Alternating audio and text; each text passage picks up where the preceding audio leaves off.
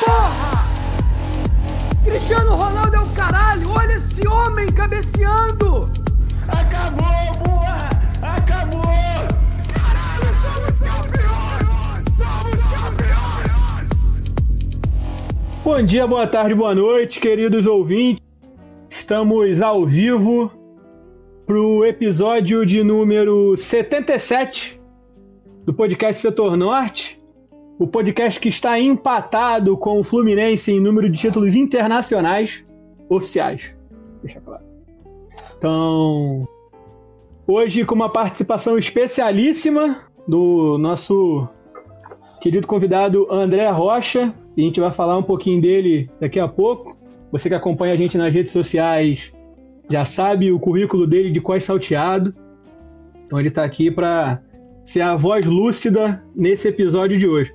Mas antes de mais nada, a gente precisa falar dos nossos apoiadores. Então, como sempre, você que está na Twitch neste momento consegue dar uma olhada aqui, ó, nos nossos apoiadores principais. Hoje nós temos a Sandy Beach, Sandy Beach que faz umas camisas da hora. Você que curte umas camisas maneiras, estilizada, de forma as camisas artesanais aí e tem interesse em conhecer o trabalho deles, dá uma olhadinha lá na loja deles, sandbeach.ministore.com.br. Usando o cupom SANDBNH você ganha um desconto maneiro e consegue uma camisa maneira. Beleza? E também tem o Ataque Periférico. No Instagram você dá uma olhadinha lá no arroba Ataque Periférico. Na loja deles é 43burnit.iluria.com. Eles vendem umas camisas maneiras, principalmente para você que é flamenguista e é roqueiro, metalheiro, curte umas camisas da hora. Tem umas camisas maneiras lá deles também. Tem o Gabigol Caveira, que a gente já sorteou aqui. Ontem eles lançaram o uma camisa com a gente, inclusive, em parceria, em live com a gente de pré-jogo.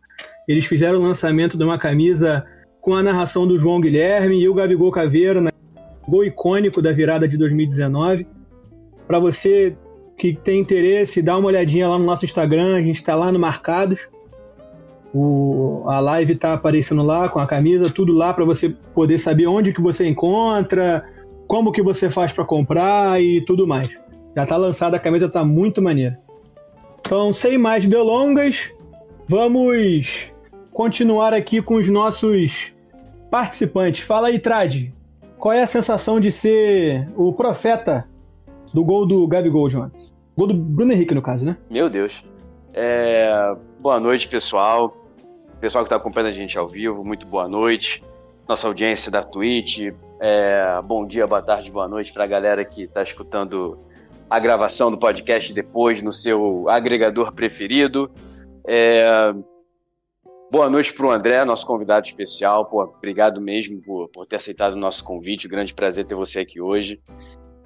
Cara, de vez em quando a gente a gente acerta, né? Assim, a gente fala tanta bobagem em todo em, em, em todo pós-jogo que de vez em quando umazinha a gente acerta. Então, pô, mas não é, não é, não foi tão difícil assim, né? Todo jogo o Gabigol faz isso. Ele sempre tá procurando ele sempre sai da área e procura o atacante que está entrando do lado oposto no, no, espaço que ele deixou aberto. Então, é, é algo bem, bem, bem marcante é, dessa nossa dupla de ataque. E tirando isso, cara, vamos deixar a análise do jogo pro, pro nosso programa mesmo, durante a, as nossas análises. E deixa eu aproveitar dar o recadinho inicial aqui também é, para a galera que está chegando agora, que está conhecendo o nosso podcast agora, é, pô, sigam a gente nas nossas redes sociais, no Twitter, no Instagram, a arroba é a mesma, é Pode Setor Norte. É, nossa Twitch também, a gente tem um canal na Twitch, é twitch.tv barra Setor Norte, sigam a gente lá.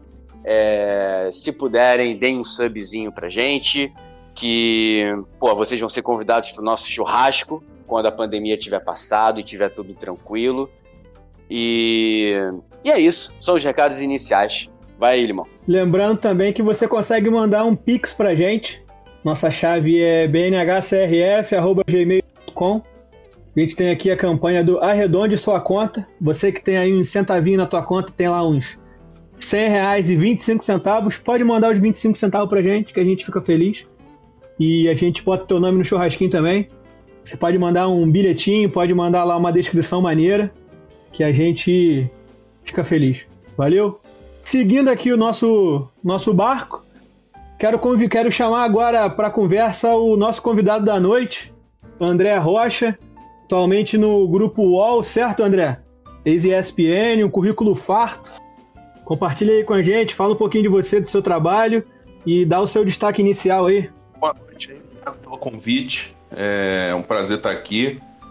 Vamos conversar aí sobre futebol. Falar de si próprio é meio difícil, né? Mas, assim, é, eu tô no UOL, trabalhei na ESPN, no Globoesporte.com, no Esporte Interativo, que hoje é TNT Esportes. É, fiz, fiz alguns trabalhos pro Grupo Lance, enfim. É, tu tem uma trajetória aí, mais ou menos, desde 2006, 2007. O avião passando aqui, bem perto aqui, fazendo um barulho danado. É, mas assim, é, enfim, é, é essa trajetória e obrigado mesmo por, por vocês terem me convidado. E o destaque é, é a vitória do Flamengo, né? Mas como muita gente está falando, né? É, tem algumas coisas que precisam ser ponto, é, né, colocadas, porque não dá para ficar passando pano e enchendo a bola porque venceu né? Assim como também não tá tudo errado quando perde, né? Então eu acho que, quer dizer, embora domingo fosse praticamente quase tudo errado, né? Na derrota pro Grêmio do domingo, mas a gente tem que conversar sobre algumas coisas aí que, que merecem ser consideradas né, pelo torcedor, até porque às vezes se acha que ah, essa massa crítica, né, os podcasts, os, as colunas, as, as críticas, enfim, que se fazem no YouTube, na televisão, no rádio, é que isso não, não alcança lá, mas alcança sim, alcança. E às vezes essa a gente, às vezes engrossando o caldo disso, a gente é, contribui, porque não é a crítica pela crítica, né? É uma coisa que você tem que fazer uma análise além do resultado e ver o que deu certo, o que deu errado para poder né? Você, é, de certa forma, você contribuir, no caso, para quem é Flamengo, para quem se importa com o Flamengo, é, com o que vai acontecer dentro de campo. E pode ter certeza que é, não a, o que eu estou dizendo aqui, o que a gente vai dizer, o que eu escrevi hoje no UOL, mas o somatório disso tudo forma um caldo que é, acerta lá o clube de, certa, de alguma maneira, né? E muitas vezes tem influência. Agora é lógico que é, ainda mais envolvendo pessoas com, com, uma vaidade muito grande, né? Jogador de futebol muito exaltado, cercado desses staffs é, cheio de gente que só puxa o saco e tal, é, é mais difícil. Mas a pressão social sempre é, é importante para a evolução, para o crescimento de qualquer modalidade esportiva, de qualquer time. E eu acho que a gente tem que falar sobre as coisas que aconteceram e que não deram muito certo ontem no jogo do Flamengo. É, porque pelo menos é, a gente tem honestidade de apontar isso e se vai ter algum impacto lá no, no, time, no próximo jogo, né, no caso a volta contra o Barcelona lá em Guayaquil, aí a gente vai ver no campo, mas pelo menos a gente faz o trabalho honesto de apontar o que viu de certo e o que viu de errado. Isso aí, é, essa questão que você puxou do, da influência que o que a gente fala aqui fora tem dentro do clube é uma questão bem importante que tem muita gente que leva para o mal acaba achando que isso daí é argumento para poder fazer crítica destrutiva então acabam massacrando jogadores, técnicos, diretores e achando que eles nunca vão ter acesso àquela fala mas a gente pode usar para o bem, é o que a gente tenta fazer aqui, inclusive. E é por isso que a gente foi atrás de você, que a gente conhece seu trabalho, a gente sabe que as críticas que você faz, as críticas que nós fazemos, tentamos fazer, é de fato uma crítica, uma crítica visando o bem do clube, visando o bem do time, faz, visando a evolução. A gente vai falando sobre isso no decorrer do episódio. Antes eu tenho que terminar de apresentar aqui a nossa mesa. Temos ainda o Lucas Genásio, o pai desse grupo. Pai não porque ele fundou o grupo, mas é porque é o único que tem filho aqui. Fala aí, Genásio. Pô, muito boa noite, nossa audiência. Bom dia, boa tarde, quem estiver ouvindo é, a gente no agregador. É, boa noite, André, por ter aceito, obrigado por ter aceito nosso convite. E, Limão, eu sinceramente eu tô decepcionado, cara. Eu, quando o jogador do Barcelona foi expulso, né? Eu fiquei imaginando, putz, grilo, agora que vai abrir a porteira, né? Até pedi mais umas cervejas e tal. Falei, ih, vou tomar uma cerveja para cada gol. E, sinceramente, meu ponto de vista como torcedor é decepcionado. Porque eu não fiquei, não fiquei tão bêbado como eu imaginava. Claro que eu bebi as cervejas que eu, que eu disse que ia beber. Mas eu esperava mais gols em uma partida que eu acho que o Flamengo perdeu algumas oportunidades, né? Mas, enfim, a gente vai discutir sobre isso no, ao longo do, do episódio. E mandar um abraço aí pra galera de Blumenau, Santa Catarina. Fala aí, Lucas. Tá ouvindo a gente? Conta aí como que foi seu dia e seu destaque inicial. É, bom dia, boa tarde, boa noite, rapaziada. Mais uma vez, satisfação estar tá aqui. É, eu acho que o jogo de ontem poderia ter sido melhor, realmente. Mas um 2 a 0 em uma semifinal de Libertadores nunca é um placar para ficar desanimado. A expectativa realmente era maior por conta do panorama que se configurou ao final do primeiro tempo, com o jogador expulso, mas mesmo assim nós vimos um Barcelona é, muito bem equilibrado, um, um, time organizado taticamente, um time que no segundo tempo soube jogar diante das limitações. Perdemos sim a oportunidade de ampliar no segundo tempo, com Andrés, com com o Gabigol, com o Bruno Henrique, com o Vitinho, mas é, fica a sensação de, de, de, que poderia ter sido um placar um pouco mais confortável para o jogo da volta, já que um 2 a 0 ainda se configura como um placar perigoso. Mas eu creio que se o Flamengo fizer um gol lá, as coisas elas podem é, ficar um pouco mais tranquila. É, Quarta-feira que vem nós temos o retorno, assim espero, do nosso Arrascaeta, como também do, do nosso queridão, né, Filipinho, e creio que o Flamengo vai encaminhar sim essa vaga para a final da Libertadores. É, durante a transmissão iremos falar sobre essa parte tática, que eu acho que realmente deixou um pouco a desejar, mas como o nosso querido convidado pontuou, nem tudo é terra arrasada, nem, na, nem no, no lado positivo, né, nem na vitória, tudo está errado, como também nem na derrota tudo está perdido. Então, vamos lá para essa, essa composição da mesa de hoje. Valeu. Valeu, valeu. Então vamos começar falando aqui sobre exatamente essa questão do, de como foi a partida de ontem. Tem uma expressão do André que eu gosto muito, que é o jogo briga de rua, que é quando tá sempre tem trocação o tempo todo, um time ataca, o outro ataca e é todo mundo franco atirador, todo mundo vai para cima. E no jogo de ontem a gente viu um clássico jogo briga de rua, com o Barcelona vindo para cima do Flamengo também, dando perigo, o Flamengo dando perigo ao Barcelona. O que, que vocês acharam? Vocês ficaram surpresos? Imaginavam uma coisa diferente? Acharam que o Barcelona ia vir retrancado? Acharam que o Flamengo errou de alguma forma? O Renato errou na estratégia? Inclusive, vocês acham que isso é estratégia do Renato ou é deficiência por parte dele? Cara, eu acho isso. É, essa questão que tu, que tu colocou, eu, eu me faço com certa constância também. Porque. Cara, às vezes eu penso que seria mais uma mais uma estratégia do Renato do que uma deficiência dele, digamos assim. Porque da forma como eu encaro, eu vejo que ele encara o nosso elenco como um elenco é, fortíssimo, né? E que tecnicamente, em duelos individuais, tende a levar vantagem é, em relação ao adversário. Então, eu acho que ele tenta explorar o máximo possível a agressividade é, dos nossos meias e atacantes.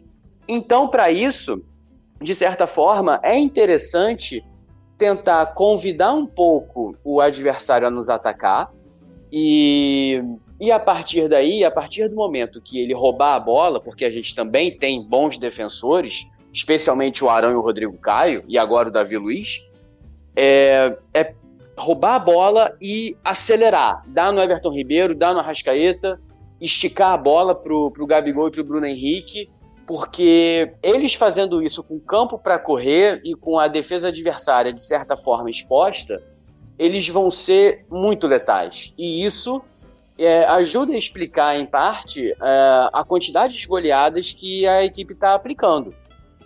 Agora, que me dá um certo nervoso, dá, porque eu acho que às vezes a gente corre certos riscos que são um pouco desnecessários. Sim, eu não acho que.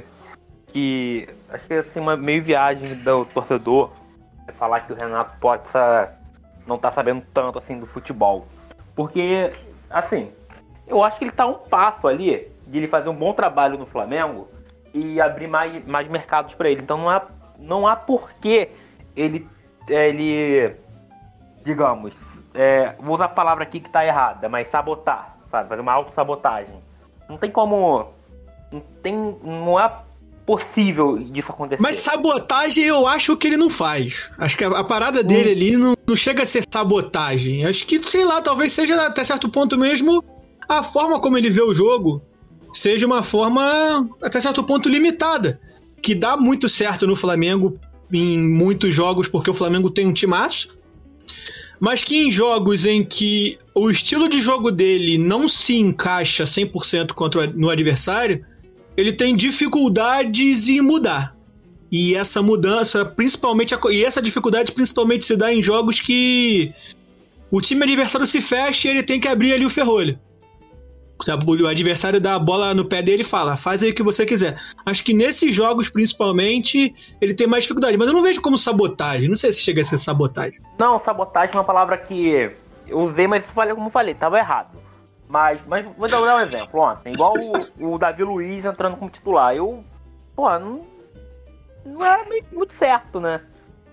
Ele colocar o Davi Luiz no, na primeira partida de semifinal de Libertadores, é um jogo importante. Então, tá essas, uma esquizofrenia nele, sabe? De, ah, vamos colocar porque ele é bom, ele veio da Europa, sabe? O problema é que ontem, quando se ele não botasse o Davi Luiz, ia ter que jogar com o Léo Pereira aí, sem condições. Mas André, o que, que você achou do jogo de ontem, especificamente na parte do entretenimento?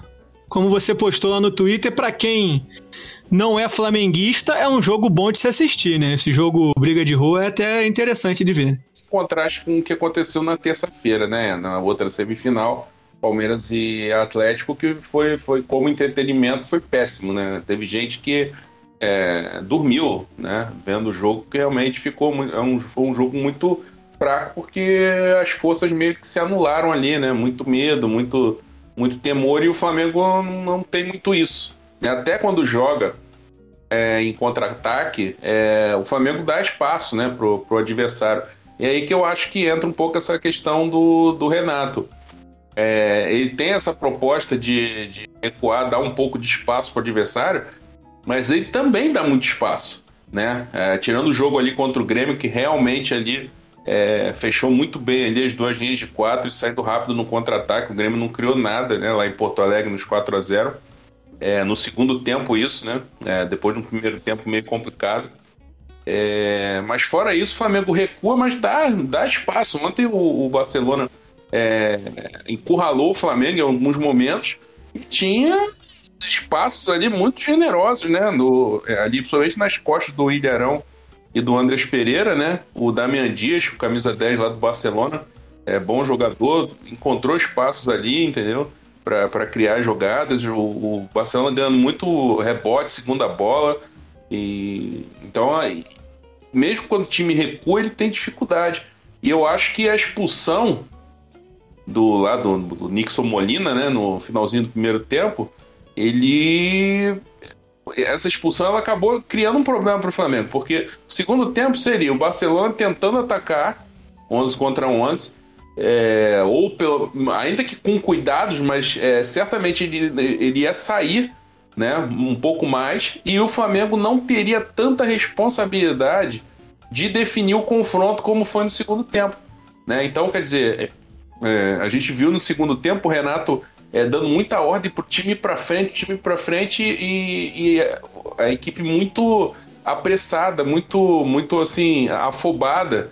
Enquanto que o momento ali era mais de trabalhar a bola com calma, já tá 2 a 0 entendeu? Tinha 45 minutos para fazer um golzinho, fazer três. Se faz três, acabou. Entendeu? Quer dizer, lógico que o jogador não, não, vai, não tem que pensar que que acabou, nem né, o Renato, Mas assim, na prática, o próprio Barcelona, de repente, dependendo do momento que, levar, em que saísse o terceiro gol, o Barcelona ia, tipo assim, abrir a guarda e aos quatro pneus, e aí podia sair outra goleada. Entendeu? Mas por conta dessa pressa, porque estava com um homem a mais, o Flamengo acabou se, se atrapalhando, entendeu? E é essa dificuldade o time tem de controlar o jogo, de trabalhar a bola. No começo do trabalho do Renato, o Flamengo fez isso muito bem, né? De, de, de, de se impor, de ir para cima. Contra o Bahia foi assim, contra o Corinthians foi assim, primeiro tempo, principalmente lá na, em Itaquera. Mas aos poucos o Renato foi colocando a coisa do jeito dele. E assim, a gente tem que entender uma coisa. Eu acompanho é, o trabalho do Renato há muito tempo. Cara, o Renato é um cara que tipo assim, ele tem. Ele, ele, ele, ele observa uma ou outra coisa, ele atualiza uma ou outra coisa, até ali com, com o auxiliar dele, o Alexandre Mendes. Mas o Renato ele tem uma visão cristalizada, não só do, é, do, do time, do time que ele comanda, mas da, do futebol da vida. Você vê que nas coletivas dele, ele sempre diz a mesma coisa. É aquilo que eu falo, é aquilo que eu falo. É aquilo que eu falo, eu confio no meu grupo, meu grupo confia em mim. É aquilo que eu falo, futebol, não sei o quê. Cara, ele dá a mesma entrevista há décadas. Desde que ele é, é, é treinador, ele fala praticamente as mesmas coisas. Entendeu? Então é lógico que, que se ele tivesse parado no tempo, ele estaria igual o Joel, desempregado. Joel Santana e outra galera, ele estaria, estaria, estaria sem mercado. Lógico que, assim, uma, uma outra coisa, ele é um cara observador, inteligente e tal, mas ele tem um pensamento cristalizado e, assim, aquilo que deu certo em algum momento lá da, da, da carreira dele, ele acha que vai dar certo sempre. Entendeu? Então é, é, é, é, o jeito dele, é a visão dele, entendeu? De, de futebol. Ele não é muito de, de, de, falar sobre parte tática e tal, mas ele é um cara que, que, tem, que tem essa visão. E o Flamengo é, contratou o combo inteiro. Então, quer dizer, ele é um grande gestor de grupo, ele é um cara observador, ele é um cara que, que tem a sensibilidade de perceber o que está o que que tá certo, o que que tá, o que que tá dando certo, o que que tá dando errado e manter, mas ele tem também a vaidade dele de, de, de colocar um jeito do Flamengo jogar. Então essa coisa de jogar em contra-ataque é a marca que ele tá tentando botar. Porque se ele mantém tudo igualzinho, iam falar assim: ah, o Renato é, resgatou o time do Jorge Jesus. Entendeu? E isso ele não quer, entendeu? Isso é informação que eu tenho. O Renato quer ganhar a Libertadores, a Copa do Brasil, ficar no Flamengo, é, ir para a seleção brasileira e esfregar na cara que ele, ele é do mesmo nível que o, que o Jorge Jesus, porque aquele 5 a 0 tá entalado nele até hoje. Entendeu? Então ele quer, se, se ele puder ser campeão brasileiro, ótimo. Agora, ele não tem cultura de, de campeonato brasileiro. Ele não gosta de campeonato brasileiro. Renato, como jogador, era um cara que escolhia jogo para se, se destacar. Escolhia jogo, crescia em decisão, isso ninguém pode, pode discutir. Poucas vezes o Renato foi mal em decisão, até acho que ele perdeu. Ele, ele, ele era um cara que sempre crescia em jogo decisivo. Mas é, ele é um cara que escolhe jogo. E na hora. E agora, ele vendo os cruzamentos de Libertadores e Copa do Brasil, é, levando sempre o Flamengo com o time mais forte, podendo chegar lá na frente e decidir o mata-mata, ele vai priorizar, entendeu? Na hora de, fazer escolhas, ele vai priorizar e o brasileiro vai ficar para depois. E para piorar, o Flamengo está com uma, uma visão de que o qualquer campeonato brasileiro é igual ao campeonato de 2020 ou igual ao de 2019, ou seja, se ele levar a sério, ele atropela. Se ele for no, ganha, no perde-ganha, os outros também vão no perde-ganha e no final ele pode dar uma arrancada e ser campeão que nem ano passado. Entendeu? Tem essa cultura no clube. Sempre essa, esse jogo com o Grêmio.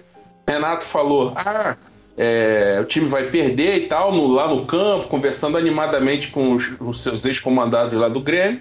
E o Diego Alves na entrevista falando: ah, ainda tem muita coisa, ainda tem muito campeonato e tal, não sei o quê. Só que, amigo, tem o Atlético Mineiro que está disputando as outras coisas, mas a prioridade, a gente vê bem claro isso, a prioridade é o Campeonato Brasileiro para o Atlético Mineiro, porque eles não ganham 50 anos. Entendeu? Então, é, esse ano não tem. Não é todo mundo, não tá todo mundo oscilando. Entendeu? Então, é essa a dificuldade para mim em relação ao, ao Renato. E, é, e, isso passa para o campo, essa visão é um pouco cristalizada das coisas e, e, afeta o desempenho, né? Então essa coisa, ah, eu não improviso jogador. Aí, André, André, você gosta de jogar onde? Ah, eu gosto de jogar como segundo volante. Aí quer dizer, o Flamengo tem o Thiago Maia que pode jogar de segundo volante, o João Gomes que pode jogar de segundo volante, o Diego que está adaptado como segundo volante E o Andres agora também é, é o segundo volante e vira o titular do time. E quando faltar o Everton Ribeiro? Porque o Flamengo foi no mercado atrás de um meia. Entendeu? Quando faltar o Everton Ribeiro, a Rascaeta, aí vai botar quem? Michael, Vitinho, o Kennedy. Não são a mesma característica. Não é jogador de articulação, de criatividade. Agora o Rascaeta não tá jogando, ele bota o Vitinho. Então, quer dizer, é, é uma visão de futebol que cria essas situações, entendeu? De um jogo um, um tanto quanto é, aleatório do time do Flamengo. E a gente acabou vendo ontem um pouco disso, né? Quer dizer, no primeiro tempo ali, no início do jogo, poderia ter tomado um gol, cara, que assim, se sai 1 a 0 Barcelona, gol qualificado no Maracanã e tal, toda aquela atmosfera de apoio poderia virar pressão, é, tensão e poderia se complicar muito. O Diego Alves foi fundamental ontem, entendeu? E aí depois, óbvio, as características dos jogadores, o Gabigol sai demais da área, é, mas na hora que ele sai da área e serve o Everton Ribeiro, eu acho desperdício. O, um exímio finalizador serve um cara que às vezes ou, ou finaliza mal ou prefere não finalizar. E, ou então quando ele recua e serve o Isla, que na maior parte das vezes vai tomar a decisão errada no último toque da bola, na hora de servir um companheiro. A única hora que, que isso tudo faz sentido é ou quando o Arrascaeta está em campo, que ele serve o Arrascaeta pelo meio, ou ele faz essa inversão, como ele fez pro, pro, pro gol do Bruno Henrique. Né? Então, quer dizer, é outra coisa também, essa questão da, da movimentação do Gabigol. Isso poderia ser melhor trabalhado, mas é entra de novo. É a marca que o Renato quer colocar no time, entendeu? O jeito dele, a, a visão dele, a marca dele, porque ele quer ser campeão, um time com a cara dele, né? E isso aí, em alguns momentos, acaba atrapalhando é, a equipe do Flamengo. E ontem foi o caso, mas é, por sorte, por uma grande é, atuação do Diego Alves e pela eficiência do Bruno Henrique na frente, o Flamengo acabou é, construindo um resultado que foi melhor que o desempenho. Mas tem essa questão do entretenimento, da briga de rua, então você, dependendo da, da, da forma como você analisar, você pode falar assim, pô, podia ter sido empate. Né? Pô, o Barcelona teve chance para fazer gols e poderia ter empatado, mas se você for pensar do outro lado, pô, mas teve duas bolas no travessão, Gabigol perdeu aquele gol no cruzamento do René no segundo tempo, é sozinho, então poderia, ah, poderia ter sido 4 a 0 4 a 1 5 a 1 então, quer dizer, é esse jogo que tá solto, entendeu? E que o Flamengo pode golear, pode ser goleado, como foi contra o Internacional, como pode jogar muito mal e perder, como perdeu pro Grêmio. É, quem é que vai pagar para ver isso numa final é, de Libertadores, numa final de, de Copa do Brasil? Por isso que eu acho que o Flamengo deveria ter mais controle. Sim, inclusive, você tocou aí em alguns pontos Mandaram até pergunta aqui no chat da Twitch, relacionada a um dos pontos que você falou aí, inclusive uma pergunta para você. O Opaduan mandou aqui, ó. O Heitor. Um abraço, Heitor. Mandou o seguinte. É, a rapaziada aí fala que falta repertório pro Renato. Que ele tem um reserva certo para cada posição e pouco varia os esquemas de jogo. O André concorda com isso? Acho que passa muito pelo que você falou, né? Esse fato do, do André ser segundo volante e ele não pensar no André, sei lá, aberto na direita, aberto na esquerda, avançado, que o Thiago Maia ele joga ali, é, ele é segundo volante, mas o Renato não consegue enxergar ele, não sei, fazendo uma linha ofensiva no meio campo, jogando pela direita como ele fazia com o Ramiro no Grêmio, enfim. Falta um pouco dessa questão do repertório na nossa percepção. Você também enxerga isso, André? Não é bem questão de, de repertório. É uma questão assim, o Renato ele é teimoso, entendeu? Com, com com certas, com certas situações. Então, por exemplo, é, essa, essa, situação do Flamengo, de, do Everton Ribeiro ser um meia que, que trabalha mais próximo dos volantes, meia pelo lado, né, um, um ponto articulador, digamos assim, e ter um outro atacante mais incisivo, né? O pessoal fala muito da dupla Gabigol e Bruno Henrique, mas não é exatamente uma dupla, né? É, ele reorganizou o Flamengo num, num 4-2-3-1, né? Então, quando o time não tem a bola, o Bruno Henrique volta pela esquerda o Arrascaeta, né, e agora o Vitinho que está substituindo ele, é que fica com o Gabigol, né? Então é, é, o Gabigol é a referência ali. E aí, é como o Gabigol está se movimentando muito e o Bruno Henrique entrando muito na diagonal, é, dá essa impressão de que há dupla, mas a, a dinâmica é diferente do, dos, dos tempos do Jorge Jesus. Né? Então, é, é, embora isso também acontecesse na época do Jorge Jesus, do, de jogar num 4-2-3-1 com o Bruno Henrique pela esquerda. É, Então ele, assim, é, ele tá se sentindo confortável porque era assim que ele trabalhava também é, no Grêmio, né? Que tinha o Juliano, tinha o Ramiro, como você falou, né? Do outro lado é que era o ponta mais, mais incisivo, digamos assim, mais infiltrador ali, o Pedro Rocha, o Fernandinho, o Everton Cebolinha, né? Então, quer dizer, é, meio que encaixou na, na, no último trabalho dele. Né? Então, assim, mas o Renato ele é muito adaptável, cara. Assim, é, o, o Grêmio teve fase de jogar com a bola no campo de ataque, mas teve no final do trabalho dele ganhou a maior parte dos, dos clássicos, né, do, do, do, do Grenal, é, jogando em contra-ataque, né, usando o desespero do Internacional é, naquela coisa de que não conseguia ganhar do Grêmio e tal, ele explorava muito isso na parte do, do, do mental, né, de saber usar o, o desespero do, do adversário. Né? Então, é, essa é uma virtude dele também, que e provavelmente ele vai saber é, trabalhar isso lá em Guayaquil para explorar essa necessidade do Barcelona de, de construir o resultado, né? Então, assim, é, o, Renato ele é, é, é difícil você avaliar é, esse, essas coisas, porque, e, na verdade, cara, ele é, ele é quem, pessoal mais velho e curtia Fórmula 1, ele é mais Piquet do que Ayrton Senna, entendeu? Ele é um cara de, de ajustar. O, o Piquet, ele ajustava o carro. Ele, tinha, ele pegava um carro bom e ele fazia, ele sabia mexer, sabia ajustar o carro. O Renato sabe ajustar os times. Ele pegou o Grêmio do Roger Machado e foi lá e logo que ele pegou, ele fez os devidos ajustes ali, bola parada que estava com problema e tal, a questão da marcação. Ele tem um olho muito de muita sensibilidade de, de jogador, de, de, de treinador também há muito tempo de, de saber pescar o cara da, da, da base que está que, que tá se destacando. O Flamengo tem menos abertura para isso, né? Mas ele já está ali encaixando o Andreas, entendeu? Então, eu só, eu só acho que é o que o Flamengo ficou com um gargalo ali na, na de, de, jogadores de criação e eu imaginei que o Andrés fosse ser utilizado justamente no momento em que faltasse o Everton Ribeiro e o ou o Arrascaeta, ou os dois quando, né, quando tem a convocação que o Everton vai para a seleção brasileira e o Arrascaeta vai para o Uruguai. E, e, o Renato está tentando encaixar isso. Então, por exemplo, ele em alguns momentos ele monta, ele, ele bota o, o, o Arão como volante mais plantado e aí bota o Thiago Maia e o, e o Andres, um de cada lado, né? Faz o inverte Sim. o triângulo, né? Como ele fez ontem, né? Como ele pode fazer, por exemplo, agora, domingo, que provavelmente vai ter que é, mexer em algumas coisas, né? Vai, vai poupar é, algumas peças pro. pro, pro e, e, aí eu acho que é, é absolutamente aceitável, né? Em alguns momentos eu acho que ele é, poupou demais, como no jogo com o Ceará, né? Quer dizer, já tinha o Arão e o Bruno Henrique ali, aquela coisa estranha de forçar cartão contra o esporte ali. Claramente os cartões foram forçados. E, e aí o Arrascaeta sente um, uma fadigazinha, nem viaja, nem fica no banco.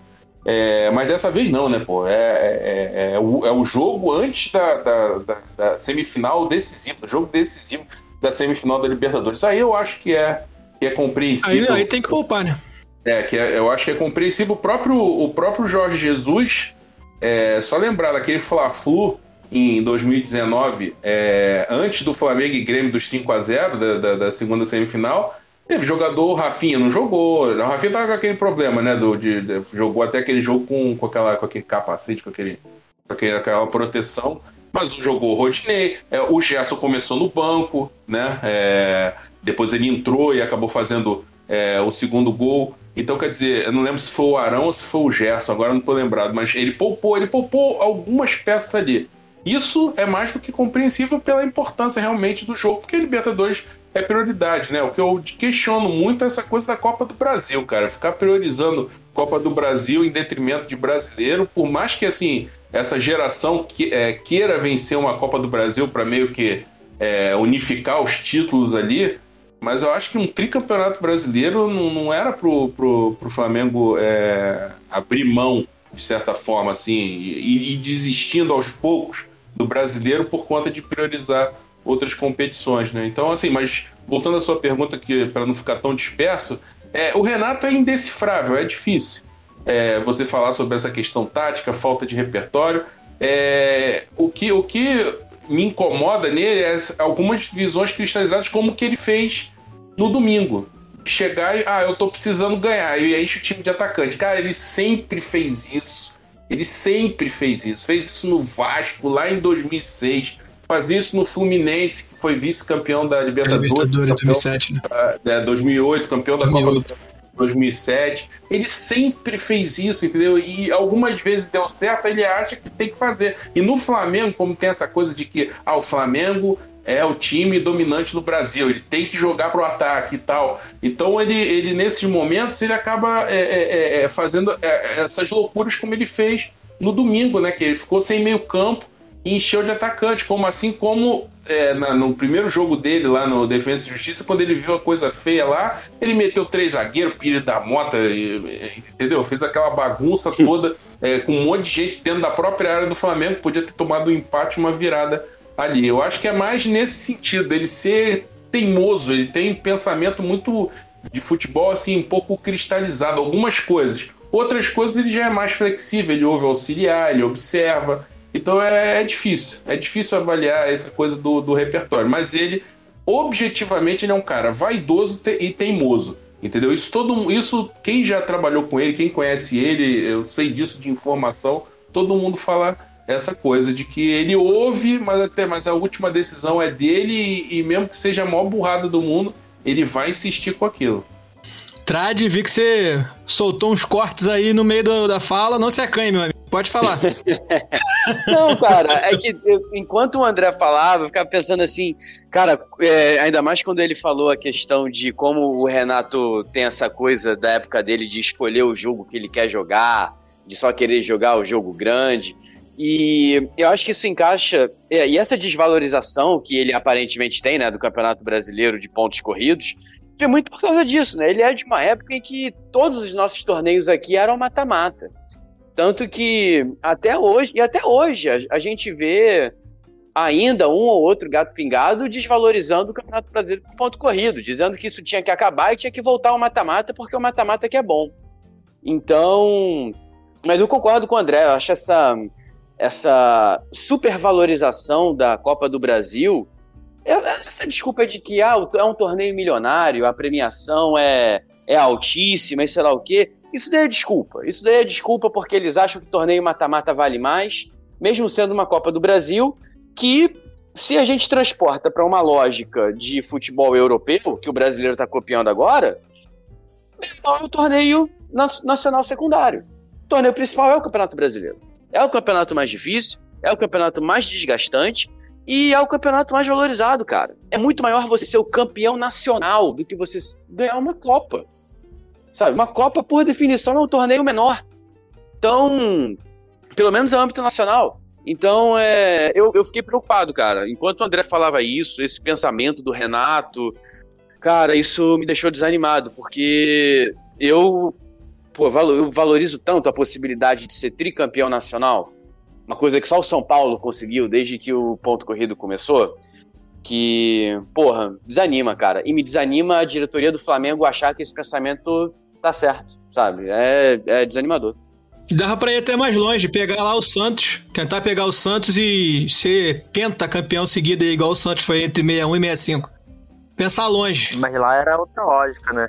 Mas agora, eu acho assim, né? Claro que com o Renato nós perdemos dois jogos, sobretudo dentro do Maracanã, mas é, dois fatores devem ser levados em consideração. Primeiro, a campanha avassaladora que o Galo vem fazendo. Do nada começou a disparar, tem um aproveitamento aí exorbitante. E isso deve ser levado em consideração. O campeonato dos caras é realmente fora da curva. Então, não passa tanto pelo demérito do Flamengo, mas também pelo mérito dos caras que, que vem fazendo por onde no Campeonato Brasileiro. E também algumas derrotas na, que vêm da era Sene, né? O próprio jogo contra o Bragantino dentro de casa, o jogo contra o Juventude lá fora, que não deveria nem ter tido jogo naquela, naquela partida. Mas é bom considerar que nessa época aí o time do Flamengo estava 100% desfalcado. 100% não, mas 70%. O time do Flamengo estava entrando ali, quase tendo que subir o, Otávio para jogar de meio campo, porque não tinha jogador que não fosse convocado. Não vem falar mal do Senna aqui nesse canal assim não, hein? Ah, não, no- no- mas eu tô falando dos pontos que foram perdidos que estão contribuindo para que o Flamengo não esteja nesse patamar de briga direta com o próprio Atlético Mineiro. Fora que esse fato de termos dois jogos a menos, a galera acha que obrigatoriamente o Flamengo vai vencer esses dois jogos e vai encostar né, ali pro, com o Galo e, e, no confronto direto, né, que ainda vamos ter uma partida no Maracanã, o Flamengo vai vencer também. É, jogar contra o Grêmio, por mais que é, tenhamos vencido por 4 a 0 lá na Arena, nunca foi fácil. É, contra o Atlético Paranaense também, lá naquele cercadinho deles, é, também nunca foi fácil. Então, é, é, não é bem assim que a banda toca. Eu acho que hoje o Flamengo é, visivelmente prioriza assim as Copas, tanto por conta do, da, do, do, quesito financeiro, né? Porque a Copa do Brasil hoje, se eu não me engano, a premiação pode chegar até 50 milhões e a Libertadores também. Então, para os cofres do Flamengo é algo assim é, muito importante. E a questão da própria Libertadores é, é, a dificuldade, né? Por ser uma competição internacional, uma competição que o Flamengo é, historicamente nunca teve grandes atuações. E, e, então é algo assim que o torcedor, creio eu, que é, levaria esse coro do Renato em frente, né? Meio que é claro que eu quero vencer o brasileiro, mas se for na dividida, né, chegar um momento máximo entre escolher entre ser campeão brasileiro e ser campeão da Libertadores, eu vou preferir ser campeão é, da Libertadores. Mas eu acho que o brasileiro ele pode ser realmente o, o laboratório para essa Libertadores, né? Porque você tem que chegar com um time mais redondinho para essa final, é, essa possível final, né? Ainda temos um jogo de volta contra o Barcelona é, creio que podemos, que vamos passar, mas é, futebol é uma caixinha de surpresa. E o adversário que, que vem do lado de lá, podendo ser o Galo, podendo ser o Palmeiras, é, é um jogo muito aberto, porque é um confronto é, nacional. Então, eu preferia, por exemplo, pegar um River Plate ou um Boca Juniors do que um pegar um time brasileiro. Da mesma forma como nessa semifinal, eu torci muito para pegar o Barcelona e não pegar o Fluminense, né? mesmo sabendo da disparidade muito grande entre Flamengo e Fluminense, clássico é sempre clássico. E eu sinto muita falta, né, do próprio. Voltando um pouco para o jogo de ontem e para é, concluir nessa parte do, do que a gente vai chegar na final, eu sinto muita falta do Diego em campo. É, no sentido de que não, que o André, não que o Andrés Pereira tenha jogado mal, não que ele tenha feito o papel dele mal, muito pelo contrário. Ontem realmente ele jogou muita bola, domingo também ele jogou muita bola. É, fez algo que falta muito no Flamengo, que é arriscar de fora da área. Às vezes eu sinto essa, esse negócio de Flamengo querer fazer sempre gol de, de dentro da área, parecendo que tá jogando videogame. Futebol profissional não é FIFA, então tem que chutar de fora da área realmente. Mas eu creio que naquela, no quesito saída de bola, o Diego ele dá uma dinâmica maior, ele consegue conduzir um pouquinho mais a bola e entregar a bola para os meia atacantes em uma posição muito mais favorável. É, o Everton Ribeiro mais próximo do gol, a Rasqueira também muito mais próximo do gol. E ontem não. É, o Arão ele estava vindo, estava recuando, o, o, o, Davi Luiz e o Rodrigo Caio conduziam um pouco, mas chegava um determinado momento que apertava, aí jogava, jogava no Isla, o Isla tentava lançar, o Davi Luiz também tentou alguns lançamentos interessantes, mas da construção faltou essa questão do próprio segundo volante estar tá ali muito mais próximo do centro, do círculo, é, fazendo esse papel de conduzir a bola melhor para os meias. Né? Pode ser opção do Renato ou pode ser questões da própria característica que o Diego possui e os outros é, não possuem. Né? Voltando um pouco no jogo de ontem, é, Genásio, tem uma parte que a gente ainda não destacou e que é fundamental, acho que pra, pelo menos para mim é fundamental a gente falar, que foi a partida do Isla, né? Ele não foi nenhum Carlos Alberto Torres, nem foi um Cafu, mas foi bem seguro. Errou ali naquele lance bizonho, infelizmente no cruzamento que ele tentou fazer, errou. Mas no geral ele foi tranquilo, foi jogou de uma forma que ele não jogava há bastante tempo, né? O que, que você achou? da partida do Isla antes, né? Vou ser bem simples. Pode marcar o renascimento do Isla, que ele estava sendo muito criticado. Acho que a partir de ontem foi o, pode marcar o renascimento dele. Mas porque a partida segura, como você falou, teve um errinho que, pô, todo mundo comete erros, né? Todo mundo é humano.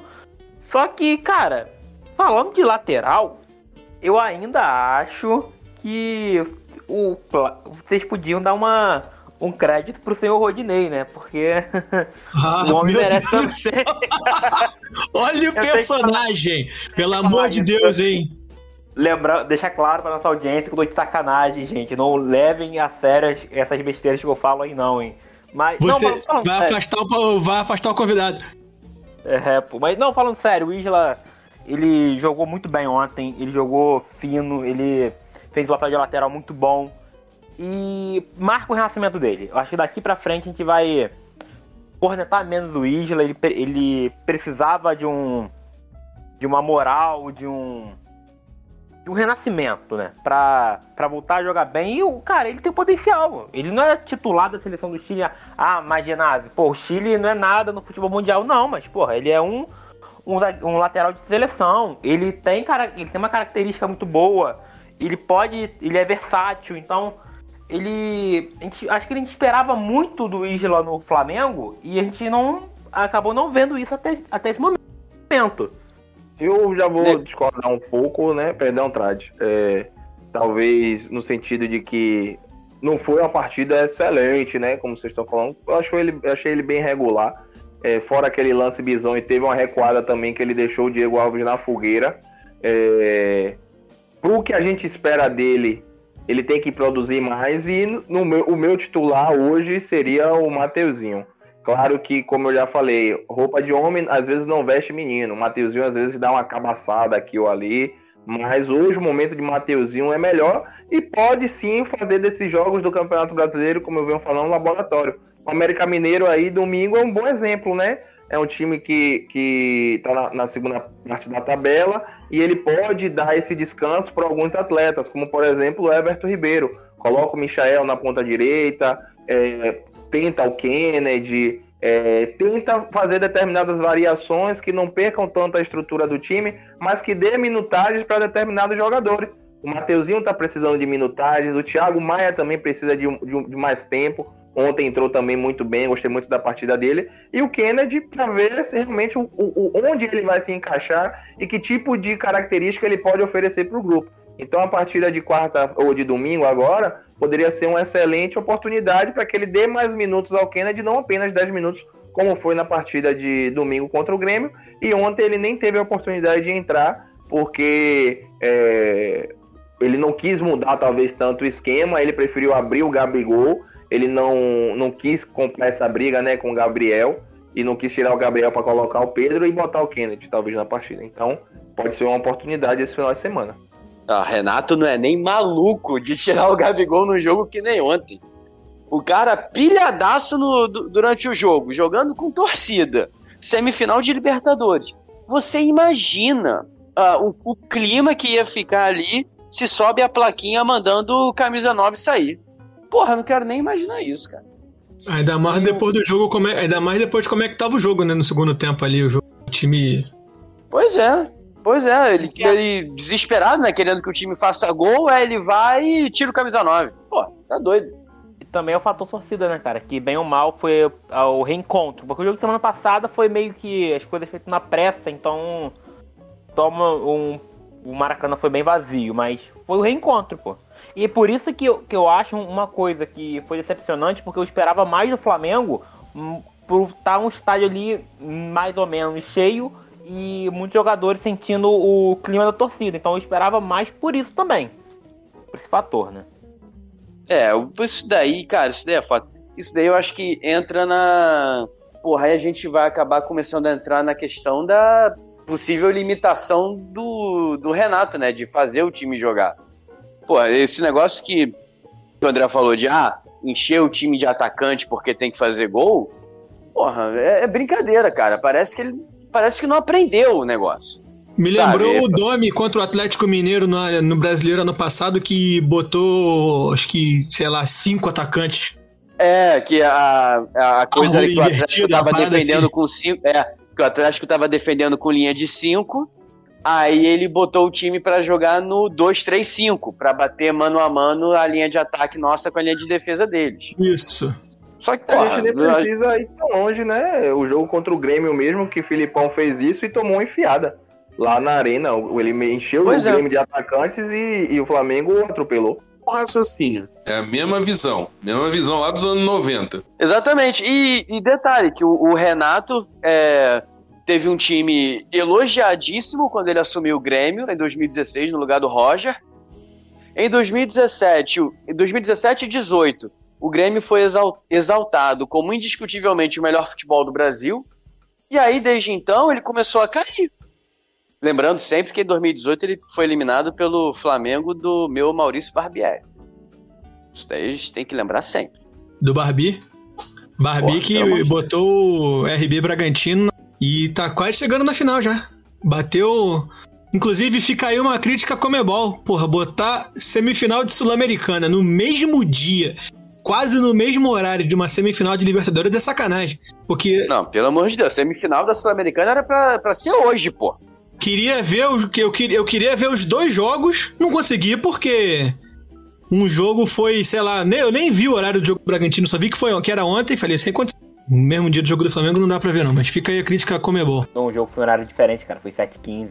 Eu sei que foi horário diferente, mas Não, mas antes do jogo do Flamengo tem um tem um uma- tem um ritual, cara. Não dá pra sentar e ver o jogo do outro time duas horas antes do jogo do Flamengo. Ah, Tem um ritual a ser cumprido, concordo. Não concordo, mas eu também acho que o palmeirense, que o, que o torcedor do Atlético também tem essa, essa mania e tem que encaixar o horário em algum lugar, né, cara? Então, enfim. Tô nem pra Comebol, ela que lute. Não acredito que você tá defendendo o Comebol, cara. Cara, ninguém falou disso aqui, então vamos falar, vamos falar. Não sei se vai ser o último ponto, se não vai ser. Se não for também, a gente continua falando depois. Mas o que, foi o Léo Pereira ontem? E vou lançar uma pergunta. A quarta opção de zaga do Flamengo hoje, considerando que a zaga principal é Davi Luiz e Rodrigo Caio e que a terceira opção é o Gustavo Henrique. A quarta opção tem que ser Léo Pereira, Bruno Viana ou subir alguém da base? O que, que vocês acham? Na realidade, eu acho que ele, ele tem como terceira opção hoje o Léo Pereira, né? Porque o Gustavo Henrique ontem estava apto. Eu até pensei que ele entraria com o Gustavo Henrique, né? Porque realmente ele vem fazendo boas partidas, tem se mostrado bem seguro e ele optou por manter um zagueiro canhoto, né? Colocar o, o Rodrigo Caio. Mas, é, como até o Bruno Viana jogou bem é, nas últimas vezes que ele foi exigido, apesar de eu não ter confiança nenhuma no Bruno Viana, é, eu creio que para o Renato, o Bruno Viana vai ser agora a opção. Não creio que ele vá ter esse cacoete de subir ninguém na base, visto né, que já rolou alguns comentários que ele não gostou muito das atuações do Noga. É, acha que ele não é um zagueiro que é muito bom pelo alto, não tem talvez uma boa técnica para sair jogando com os pés. Então, tirando o Noga, eu não sei quem ele subiria. Talvez o Otávio, mas eu acho que ainda com essa quantidade de zagueiros que o elenco tem, é, eu não creio que ele vá, vá subir ninguém da base, não. Ele vai ficar ali com o Bruno Viana, porque o Léo Pereira ele simplesmente achou que estava num octógono e partiu para agressão contra o, o jogador do, do Barcelona e possivelmente ele está de fora até da final da Libertadores, porque o, o, o árbitro ele relatou na súmula a agressão e provavelmente ele vai pegar dois joguinhos aí, uma, suspensão automática e uma possível final que o Flamengo é, venha disputar. O que é um reforço nele fora, convenhamos. Pois é. O, cara, o que eu ia falar é que assim, eu espero, eu realmente espero que tenha virado quarta opção. Eu, eu até vinha gostando do Léo Pereira, é, mesmo o último jogo contra o Grêmio, que ele, que ele não foi legal, que porra, teve uma falha ali de marcação no Borra junto com o, com o René, e, O e pênalti, pênalti bizonho no final. Porra, aquilo ali é inexplicável. Mas, passando um leve pano pro, pro, pro rei da Taquara, o. Cara, é, ele vinha jogando bem, na minha opinião. E ele tem a vantagem de ser um zagueiro canhoto, né? Que é coisa rara. Então, bem ou mal, é, hoje em dia é muito valorizado ter um zagueiro canhoto para poder é, agilizar a saída de bola pelo lado esquerdo da defesa. Mas depois de ontem, cara, assim, é completamente inexplicável o, o cotovelo que ele soltou na- no, no, no jogador do Barcelona. Eu espero muito, muito que o Renato não ache que o juiz exagerou. Eu espero que ele não ache que o juiz exagerou e que ele puna o Léo Pereira e coloque ele no fim da fila de novo. Porque, cara, ele deixou o time na mão, sem a menor necessidade, sabe? Então, isso não pode passar impune. Não pode. Pra sorte dele, a expulsão foi no finalzinho. Graças a Deus, pra nossa sorte. É, pra nossa. Dele e pra nossa. Dele que eu digo é que se essa expulsão fosse no, na metade do segundo tempo, ele tomava uma justa causa. Não, mas, cara, vou te falar uma parada. Eu, quando é, é cisma de flamenguista, cara, não dá. A gente que viveu a década de 2000 pegando esse time do Flamengo, a gente visualiza o caos. Cara, eu, eu vi o Barcelona marcando um gol e eu falando pro meu pai, porra, fudeu, vai, a gente tá eliminado. Porque, cara, tava, o, o cenário tava armado. Barcelona marcar um gol e ganhar de 1 a 0 no jogo de volta. Ah, todos nós temos esse trauma. Ah, meu amigo, o flamenguista que não tem esse trauma. Morreu por dentro. Morreu por dentro. Talvez o André não tenha, porque ele falou aí do Flamengo de 80. Então, no Flamengo de 80, quem viveu o Flamengo de 80, por mais que tenha vivido o Flamengo de 2000, dos anos 2000 e tenha sofrido, o cara ainda tinha uma casca. Pra gente que nasceu ali e só e começou a acompanhar o Flamengo nos anos 2000, filho, o coração dói só de lembrar, só de imaginar esse tipo de coisa. Nada, o, o pensamento é o mesmo, cara. Eu, eu sinceramente, já até contei essa história no Twitter e tal, é, quando trabalhava na ESPN, né, lembrando do Rodrigo Rodrigues, né, nosso saudoso amigo. É, a gente olhou, era o Flamengo do Jaime ali em 2014, sei lá, fazendo uma vergonha qualquer lá na Libertadores. E eu olhei, a gente estava sentado e olhou assim, cara. A gente Derrota vai... pro Leão, André. É, eu, eu, eu, foi alguma coisa assim, cara. Eu já, nem, eu já era bloqueado com, com o Flamengo em relação a Libertadores. Em cima disso, é, em cima disso que eu falei, eu olhei para ele e falei assim, cara, a gente, a gente vai morrer e nunca vai ver o Flamengo campeão da Libertadores, cara. Vai ficar esse título do Zico para muito, muitos e muitos anos. Ele, a gente ficou ali falando um tempo, né? E quando ele, ele, ele morreu, eu até falei, né? Pô, pelo menos deu tempo dele ver o, o Flamengo campeão ali em 2019 e tal. É, então, porque era essa visão, cara. Nada é mais claro do que aquele gol do São Lourenço em, em 2017. Era aquela Chega coisa olhar frio. É aquela coisa assim, vai acontecer, acabou, vai acontecer. O jogo não vai acabar enquanto o São Lourenço não fizer um gol e o Flamengo, que estava primeiro no grupo, vai acabar eliminado. Entendeu? Então era, era assim, era uma sina. Então é óbvio que, que essa, é, o que acontece hoje, o que está acontecendo, o que aconteceu em 2019, essa possibilidade agora de disputar uma nova final, é assim. É, o flamenguista realmente tem que, tem que tentar viver isso intensamente. Mas, assim, é, enquanto a gente está vivendo, a gente não pode fechar os olhos, né? Eu me lembro que é, em 2019, o Flamengo teve, né, dominou completamente o Grêmio. Na minha visão, o Flamengo jogou melhor em Porto Alegre do que no Maracanã, nos 5 a 0 No 5 a 0 foi o aproveitamento das oportunidades, mas no Olímpico o Flamengo atropelou o Grêmio. Né? Aqueles golzinhos de centímetros de, de, de, de impedimento, aquela, aqueles frame a frame do esquisito da Comebol e tal, que você não, não tem um impedimento ali, se não me engano, do Gabigol, que pra mim não foi, né? Enfim, mas o Flamengo massacrou o Grêmio ali. E como foi um a um, o Grêmio empatou no final, é, muita gente, torcedor do Flamengo, é, é, conhecidos meus, muita gente falando, pô, é, aquele golzinho ali vai complicar e tal.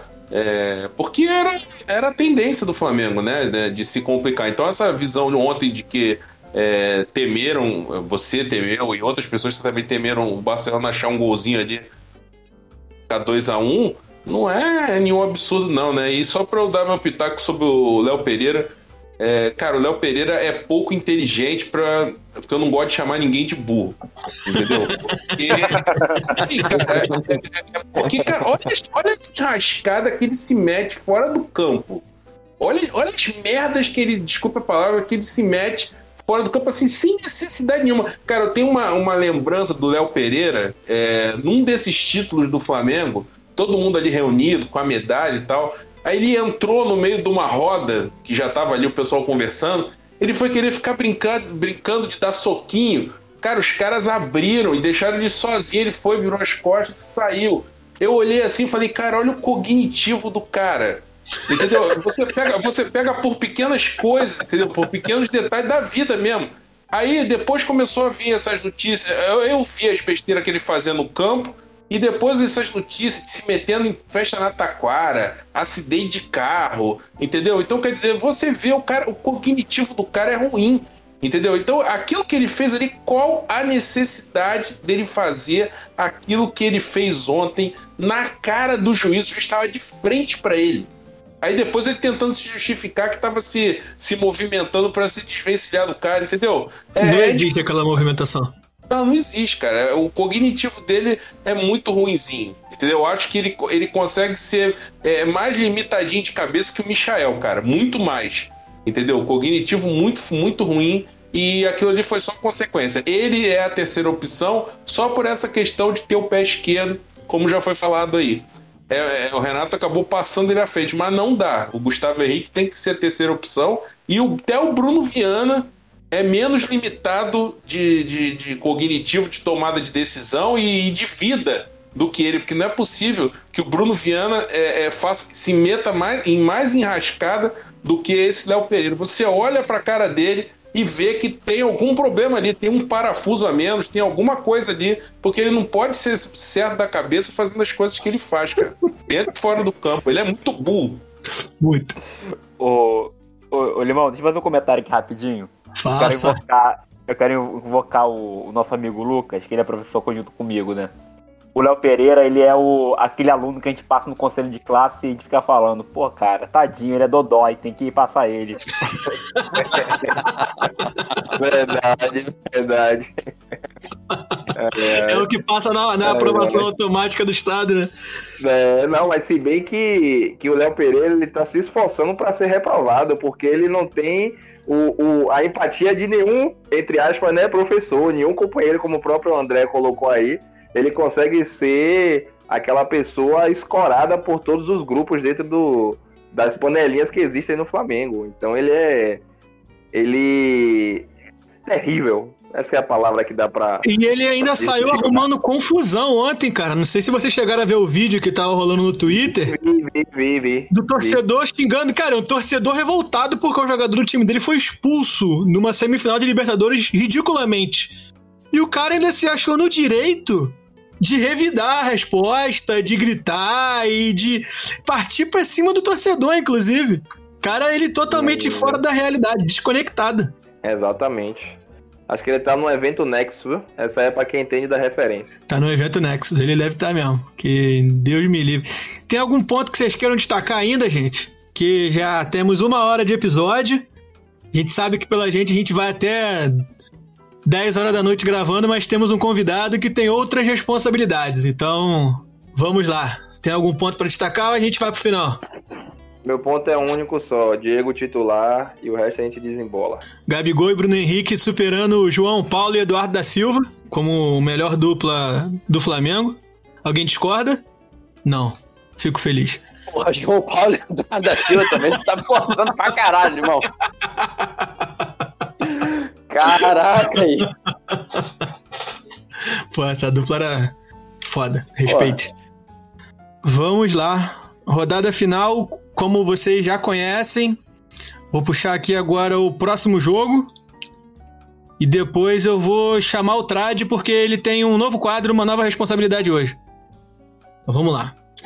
Próxima partida: Flamengo e América Mineiro lá em Minas. Jogo sim, importante para as pretensões do Flamengo. É um jogo que o Flamengo não pode perder ponto. O Flamengo tem que ganhar, por mais que o América Mineiro ali dê um trabalho para muitos times quando eles se enfrentam, principalmente em casa, né? Considerando aqui partidas em casa, o América Mineiro é o. tá na metade da tabela ali, tá em nono. Em 11 jogos, o América Mineiro tem 4 vitórias e 3 empates em Minas. Então é um time que dentro de casa consegue fazer os pontos deles ali. Mas apesar disso, é um jogo que o Flamengo tem a obrigação de vencer. A obrigação de vencer, nem que seja de 1 a 0 apenas, porque se deixar o Atlético Mineiro vai disparar nessa rodada. Deixa eu ver aqui quem o Atlético Mineiro enfrenta. Se bem que o Atlético Mineiro enfrenta São Paulo dentro do Morumbi. Né? Provavelmente com o time misto, por causa da Libertadores. Então, talvez o América, talvez o Atlético não dispare. Mas o que não tira a nossa obrigação de ganhar. Sim, o que não tira a nossa obrigação de ganhar. Que o Renato não ouça esse programa. Porque senão ele vai falar: hum, Atlético Mineiro e São Paulo, eles não vão vencer. Vamos poupar. Vamos botar a base pra jogar contra o América. Que a gente pode perder esse jogo. Vai botar o Mauricinho pra ficar na beira do campo. Mauricinho na beira do campo. Dando uma olhada aqui no time do América Mineiro, possíveis goleadores. E pode escolher quem vai fazer gol no Flamengo. Tem o Mauro Zarat, que relíquia do futebol sul-americano, certamente entra com fome de gol contra o Flamengo. E aí a gente começa a nossa sessão de jogadores folclóricos com a camisa do América Mineiro, né? A gente tem Ribamar, temos Orlando Berrio, temos Krigor, que não é o sambista que o Wilson quase bateu na gente no episódio contra no jogo antes, no episódio antes do jogo contra o Bragantino, que eu falei que não conhecia o Krigor, ele quase me bateu, o Krigor foi lá e meteu gol. É o mesmo? É o mesmo, é? É o mesmo Krigor, cara. Puta merda. É o mesmo Krigor. O maluco meteu gol na gente pelo, pelo Bragantino e agora foi pra América pra tentar fazer gol na gente pela América. Tem o João Paulo, meu Deus, eu acabei de falar dele, ele tá na América, cara. Olha o cruzamento do João Paulo pro Ribamar aí. Eu não sei se ele é titular lá, mas independente de ser, ele vai jogar contra o Flamengo e vai dar uma assistência. Eu acho que só tem o Alan Ruschel, mas que não chega a ser folclórico, é mais pelo pelo, pelo que ele representou ali no na Chapecoense e tal. E só. Não tem mais ninguém muito folclórico não, se bem que um time que tem Orlando Berrio, Ribamar e João Paulo não precisa de mais ninguém folclórico contra o Flamengo não. E é isso. Tendo essa informação, agora a gente vai para a rodada final para vocês darem os palpites. O André, que é o convidado e não tá ciente como é que funciona, ó. Na rodada final a gente manda um salve para quem a gente quiser. Manda o palpite, o palpite pro próximo jogo e manda uma dica cultural.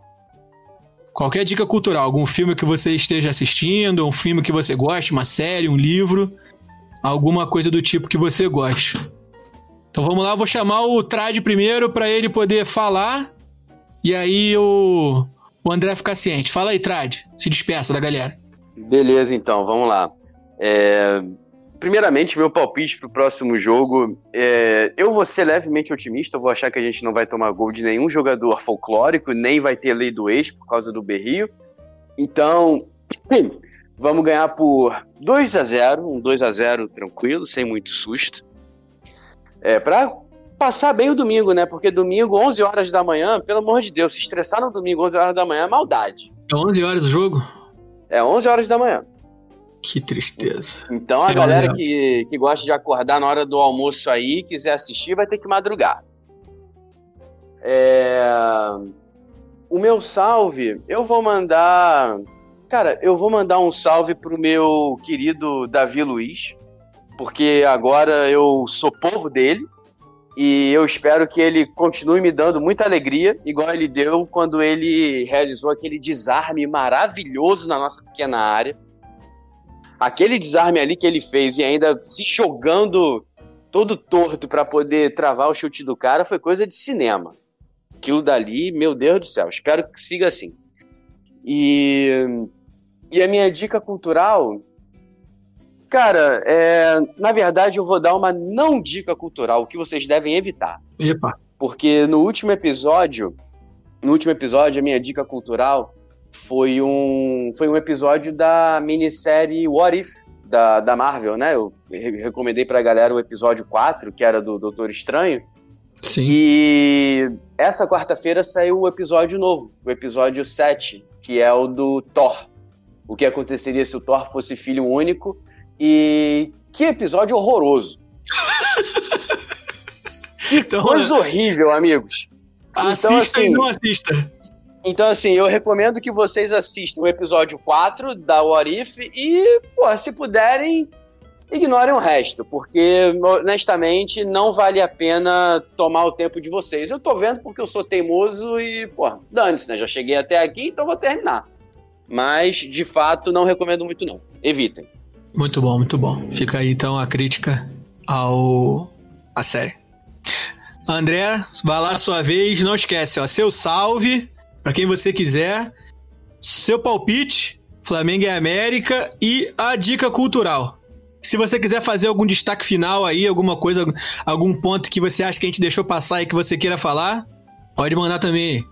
Para vocês, todo mundo que, que nos ouvir aí agora ou em outros momentos, né, o podcast. É, obrigado pelo convite. Salve é, pra, pra, principalmente é, para o torcedor do Flamengo aí que está desfrutando desse momento aí de, de, de, de vitórias, de títulos, né? Então é, é exatamente em cima disso que vocês falaram aí, dessas lembranças desse time bizarro do Flamengo é, em outros momentos, momentos em que o Flamengo é, abriu mão de jogo de Libertadores para decidir Campeonato Carioca, que o Flamengo fez jogo eliminatório de Libertadores, de jogo de festa, de título carioca, de despedida de treinador. Então acho que o flamenguista realmente merece esse, esse momento e dá até para entender a prioridade que, que nesse momento o, o Flamengo der para essa disputa dessa semifinal e depois para a final da Libertadores, a chance de ser tricampeão para quem achou que ia morrer só com aquele título de 81 é, é, é mais do que, do que compreensível. É, palpite para domingo é, vai depender de muita coisa, né? Mas palpite é palpite e para não fugir aqui, é, palpite otimista, 1 a 0 Flamengo tá ótimo. É, e dica cultural, vou, vou destacar o, o, o livro do companheiro Rodrigo Capello, né? O futebol como ele é. É, comecei a leitura agora, muito bom e recomendo, né? Ele, ele, analisa aí mercado, as dívidas dos clubes, enfim. É um jornalista muito antenado nessa questão das, dos balanços, das perspectivas, e então acho que é uma dica legal para quem gosta de futebol. E é isso. Obrigado mesmo aí pelo convite e grande abraço para vocês. Nada. Eu, nós que agradecemos a sua participação. Como diz o Heitor, que na verdade é o nosso âncora e que hoje não pôde participar. Rapaz, daqui a pouco ele manda no chat aqui, mas você agora tá no nosso canal do Discord, então acabou o jogo, você tem vontade de falar alguma coisa, tem algum ponto que você, cara, não dá para mandar isso na coluna do UOL, porque se eu mandar lá, eu vou ficar sem emprego, vão me bater, vão me matar. Quero falar em algum lugar, Pode entrar aqui no podcast, a gente geralmente grava depois do, do, dos jogos mesmo. Pode vir, pode destilar seu ódio, coloca tudo pra fora. Falou? O canal fica aberto para você aí. Inclusive, eu nem escrevi sobre o Léo Pereira na, na, na, no, no, meu texto hoje, que, que não dá, cara. Não dá, não dá. Não dá. Sem condições. Então, esse nome do livro do Rodrigo Capello é O Futebol Como Ele É, né? Muito bom. Achei até aqui no, no, no site da Amazon já. Pois eu vou ler, tô lendo do Jorge Jesus agora, depois eu pego nele. Vai lá, nosso amigo Genásio, pai de família, que tem o hotel para alimentar. Sei que você precisa dormir para amanhã acordar cedo. Pô, Limão, respeita a minha história, cara. Pô, você que tem que acordar cedo da manhã, mas, porra, são oito da noite ainda, cara. é, porra, qual é? Me respeita, porra. Enfim, o. Cara, assim, minha, dica aí. Primeiro, meu, meu palpite. Porra, cara, vou dar 2 a 0 porque, cara, o time do América é fraquinho. Porra timezinho fraco, acho que o time reserva do Flamengo, que nada, o Renato mandou de reservas, é bom pra, pra galera esparecer um pouco a mente, fazer o que sabe. Então eu vou colocar um 2x0. Jogo acho que é 11 horas da manhã, né? Um... Isso, 11 horas da manhã. É, porra, jogo 11 da manhã, chato pra cacete. Cara, é capaz eu nem, que eu nem veja esse jogo, cara, que eu vou tá. Vocês sabem, né? É, é de ressaca. Então, nem vejo. Talvez eu nem veja esse jogo. É, cara, acontece. E, e dica cultural pro, pro, pra galera aí, eu tô. Eu não li nada essa semana, não. Eu acho que eu vou dar uma dica cultural que pode ser meio badanada, mas. Cara, assiste aí Sex Education, que saiu a terceira temporada aí, que. Pô, trata uns temas maneiros aí que pra galera que, que acha que não tem que ser ensinado educação sexual nas escolas, é, é umas paradas muito bizonha e. Enfim. É, só pra rir um pouquinho, né? Muito bom. E um abraço pra, pra galera que nos ouve, que nos acompanha. E, novamente, um abraço pra galera lá de Blumenau, Santa Catarina. Cara, eu, eu sempre fico muito comovido como o Genásio gosta do pessoal de Blumenau, cara. Acho muito bonito. Fala aí, Lucas. Nosso querido amigo baiano, manda aí o seu. Sua rodada final, você já sabe como é que é. Valeu, rapaziada. Satisfação mais uma vez estar aqui. É, meu salve vai para os meus alunos que não sabiam responder a, a questão na prova e colocaram, os três colocaram Te amo, professor, achando que iria tocar meu coração. Mas não é bem assim que a banda toca. Meu salve então é para vocês, meus queridos alunos. Não posso ajudar vocês na prova, mas aqui vai um salve maravilhoso. É, meu palpite para o jogo de, de domingo, eu acho que vai ser um 2 a 1 é, é, eu sei que o América é um time é, fraco, em tese, né? Na teoria é um time abaixo do Flamengo. Teoria não, é um time abaixo do Flamengo, mas é, acho que eles vão fazer um golzinho. Eu creio que o Gabigol vai desencantar nesse jogo, vai tirar essa nhaca. E 2 a 1 um placar. E minha dica cultural é um livro da grande Lilia Schwartz, que é o Espetáculo das Raças. Valeu? Um ótimo livro, excelente aí para quem quer entender um pouco sobre a formação do Brasil, o processo que se dá no pós-abolição. Então, é, é pesado, mas ao mesmo tempo é enriquecedor. Tamo junto e até o próximo. Um abração, rapaziada. Valeu, valeu. Antes de fechar, eu preciso lembrar de uma coisa que já tomei esporro da produção aqui, que é sobre a música de quem acertou o palpite no último episódio, né? As músicas no caso, porque tivemos quatro palpiteiros corretos. O Leal, Perfeito. o Zé, o Wilson e o Lucas que tá aqui com a gente. Então, vamos em ordem. Primeiro o Leal, ele pediu Funk Soul Brother do Fatboy Slim e você vai ouvir agora, ó. The Funk Soul Brother, right about now. The Funk Soul Brother, check it out now.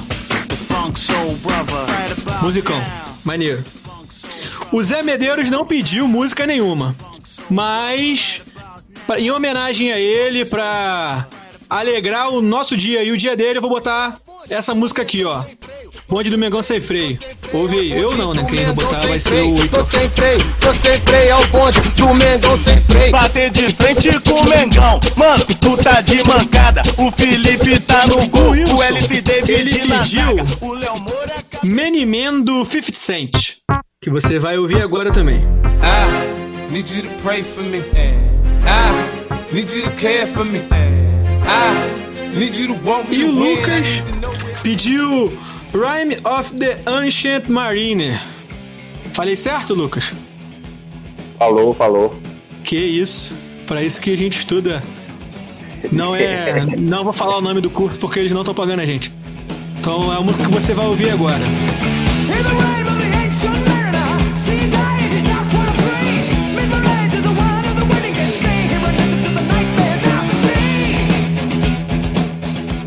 Muita música, gente. Pra gente não tá acostumado. A gente fica, sei lá, cinco programas sem, sem gente acertar palpite de repente quatro. Aí não tem como. Então, você já ouviu todas as músicas, eu vou pra minha rodada final aqui. O meu salve vai pro estilista do Barcelona de Guayaquil, que fez uma camisa, um uniforme horrendo.